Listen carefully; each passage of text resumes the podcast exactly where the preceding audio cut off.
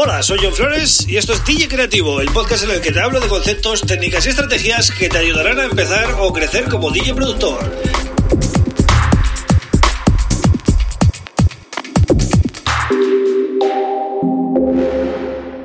Hola, bienvenido, bienvenida a DJ Creativo. Mi nombre es John Flores y este es el episodio número 115 del podcast. Bien, hoy voy a cerrar semana, hoy viernes, ¿vale? Haciendo un podcast especial para los samplers, ¿no? Eh, bueno, es una herramienta que yo he usado muchísimo mm, y sigo usando porque es fundamental, ¿no? Eh, el sampler al final nos da una libertad que no, no te da cualquier otro instrumento y además es que es capaz de aportarte todo tipo de sonidos, ¿no? A diferencia del sintetizador que te aporta eh, unos sonidos otros dependiendo también de su, del tipo de síntesis que tenga y eh, de los osciladores y todas estas historias, en el sampler mm, vamos a meter nosotros una fuente de audio, la semilla, como se diría, ¿no? Y eh, esa fuente de audio puede ser de cualquier cosa, ¿no? Y luego, pues la vamos a poder trocear, la, vamos a poder editar, la vamos a poder em, aplicar filtros. Em, eh, también, por supuesto, eh, vamos a poder jugar con su tono, vamos a poder jugar con modulación, con LFO, con muchas cosas. Y además nos permite, por ejemplo, trocear loops y hacer lo que se llamarían slice o rebanadas, ¿no? Pequeños one shots. Eh, con los cuales luego nosotros vamos a poder jugar con un teclado o con un em, bueno con un pad con, con, un controlador de pads vale vamos a ir disparando sonidos y bueno ya os digo tiene una versatilidad impresionante. Bueno tenemos eh, básicamente varios tipos de sampler no por un lado tenemos los samplers que están digamos, vacíos, que nosotros podemos meterle cualquier sonido y podemos asignarlo a, bueno, a una nota o, al, a todas las octavas del teclado para poder tocar melodías, ¿no? O, cambiar tonos, ¿no? Y luego están los, em, los romplers. Los romplers son em, samplers cerrados, por decirlo así. Es decir, una compañía, la que sea, ¿no? Por ejemplo, por nombrar uno muy conocido, el, eh, Omnisphere de Spectrasonics, pues lo que hace es meterte un montón de sonidos de sus librerías y te los mete en un sampler, ¿vale? Todo con los presets listados y con los sonidos, digamos, eh, ya preparados para, para usar, aunque también tienes todos los parámetros habituales de un sampler. Lo que pasa es que tú no puedes eh, meter muestras, ¿vale? es un paquete cerrado te viene ya con, todas con todos los sonidos y tú simplemente lo usas y manipulas pues los controles que te permita, ¿vale? Pero no puedes meter eh, muestras como si fuera un sampler eh, vacío en el, cual tú cargas lo que te da la gana, ¿no? Entonces, básicamente tenemos esos dos tipos de samplers. Bueno, luego estarían las cajas de ritmo, ¿no? Tipo battery, etcétera. Pero al final, bueno, no dejan de ser, eh, pues eso, ¿no? Samplers en los que tú cargas las muestras que quieres, lo que estaba comentando antes, ¿no? Entonces, bueno, tienen una importancia vital y, además tienen una cosa muy buena que me gusta mucho y es los pocos recursos que consumen eh, de CPU, ¿no? Eh, a la hora de trabajar con ellos.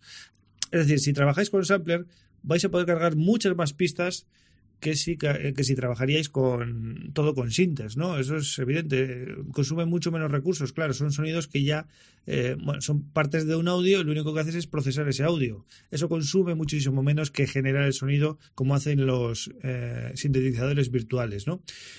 Entonces, es una gozada, ¿no? Poder hacer pues, tus drum racks, en el caso de Ableton, o bueno, cualquier software, ¿no? Hacer tus, tus kits, ¿no? con un, por ejemplo, con 16 eh, sonidos de sampler y ver que realmente el consumo de CPU es muy bajo. Y hay que tener en cuenta que 16 sonidos ya puede ser el, el 50% de un tema. Y estamos hablando de que podrías ejecutarlo desde cualquier ordenador, aunque sea un ordenador que, no sea muy potente. Y luego tienen otro punto clave que me gusta mucho del sampler, eh, que tú puedes guardar un proyecto, ¿no? Si, si, has usado, imagínate que has usado solo sampler, has usado 30 pistas y son todas de sampler o audios o tal, ¿no? Eh, eso lo salvas con, sus samples, ¿vale? y a la hora de compartirlo con alguien, por ejemplo, en el caso de Ableton Live, si has usado el Simpler, a la hora de compartir ese proyecto con otra persona, esa otra persona no va a tener que instalar nada. ¿vale? Porque simplemente usando el Simpler que viene ya preinstalado, pues va a poder abrir el proyecto y eh, es muy cómodo, ¿no? No, no, no dependes de instalar tal instrumento virtual o etcétera, ¿no? Por eso eh, muchas librerías están basadas en audio y en samplers, ¿vale?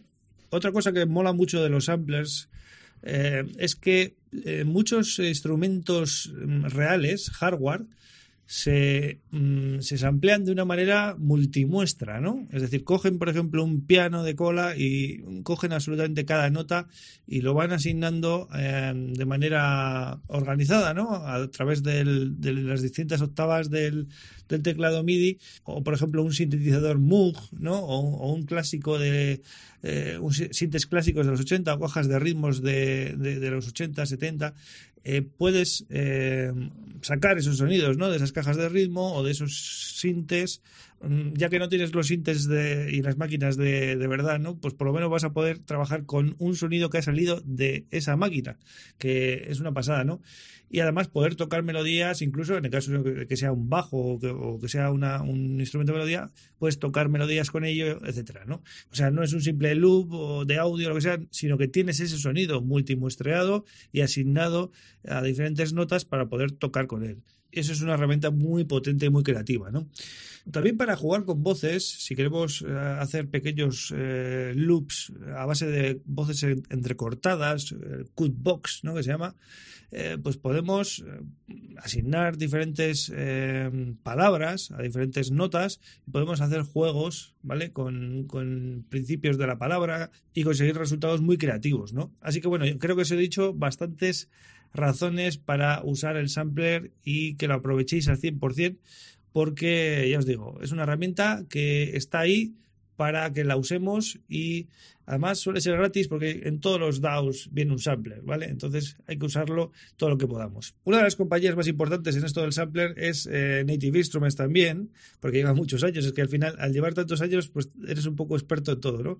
Y ellos la verdad que tienen librerías multimuestreadas de cientos de gigas, ¿vale? De todo tipo de instrumentos reales, así que si quieres echarle un vistazo, pues tienes estas opciones que te he dicho, ¿no? Spectrasonics, eh, Native Instruments, alguna más hay, pero ahora no caigo, pero básicamente esos serían los reyes de, de los romplers o de los samplers, sonidos basados en samplers, ¿vale? Pues hasta aquí el episodio de hoy. Espero que te haya gustado. Espero que hagas música este fin de semana, ahora que llegan dos días de fiesta, o bueno, o día y medio, o lo que tengáis. Y ya sabéis, si es la primera vez que escucháis el podcast, pues os suscribís en Apple Podcasts, Spotify, Google Podcasts, y así no os perdéis nada. También tenéis todos estos podcasts y todos los eh, vídeos en YouTube, ¿vale? Donde podéis eh, interactuar también dejando comentarios, likes y estas cosas. Y para los que queráis conocer un poquito más de información sobre mí, tenéis mi página web johnflores.pro, ¿vale?